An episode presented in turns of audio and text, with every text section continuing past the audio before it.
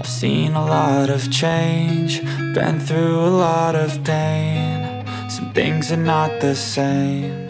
as they La historia comienza en un despacho de abogados en donde la letrada va a leer el testamento de don Manuel a sus cuatro hijos. Jacobo, hijo mayor, 52 años.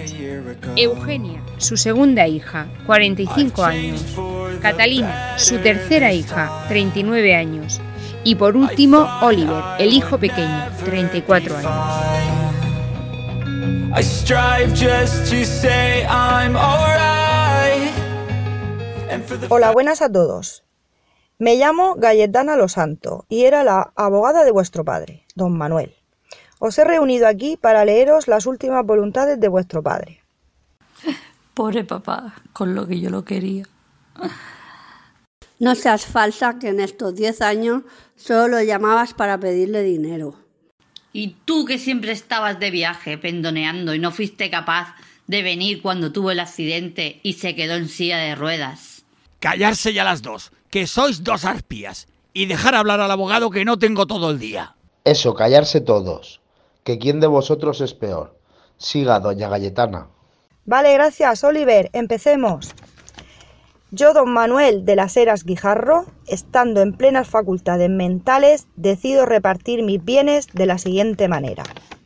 A mis tres hijos mayores, Jacobo, Eugenia y Catalina, les dejo mi fábrica de zapatos de la familia, la marca Manueli, para que aprendan lo que cuesta ganar dinero trabajando duro.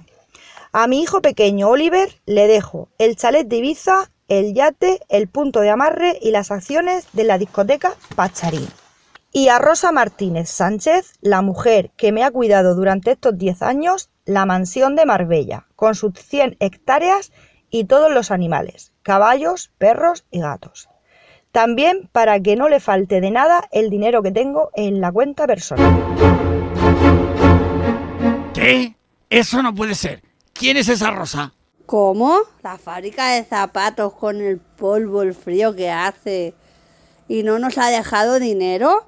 No puede ser esto. Ese testamento está mal. Nosotros éramos sus hijos y no la pelandrusca esa.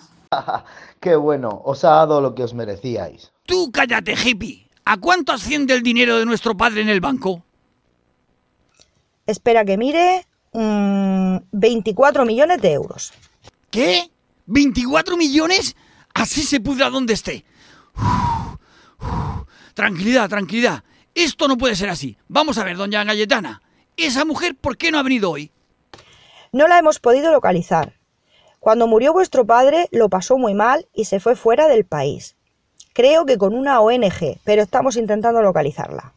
Entonces, si no la localizan o le ha pasado algo, ¿qué pasa con la herencia? Exacto. Si antes de seis meses no aparece Rosa y reclama su parte de la herencia, esta pasará a vosotros. O sea, a nosotros cuatro. Perfecto. Hermanos, tranquilidad. No está todo perdido. Igual Rosa ha tenido un accidente o ha estado enferma de COVID y ha muerto. Ya veremos, ya veremos. Vale, mi trabajo hasta ahora ha terminado. Si no aparece Rosa, nos volvemos a ver dentro de seis meses. Adiós. Adiós, señor Galletana. Vaya con Dios. Adiós, señora. Adiós, vaya con Dios.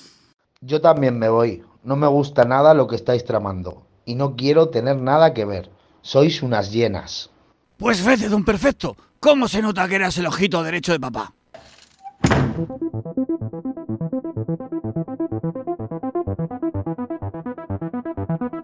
Los tres hermanos mayores se quedan hablando. ¿Qué estarán tramando? ¿Se conformarán con la decisión de su padre? ¿O intentarán que Rosa no aparezca? No te pierdas el próximo capítulo de Herencia Envenenada,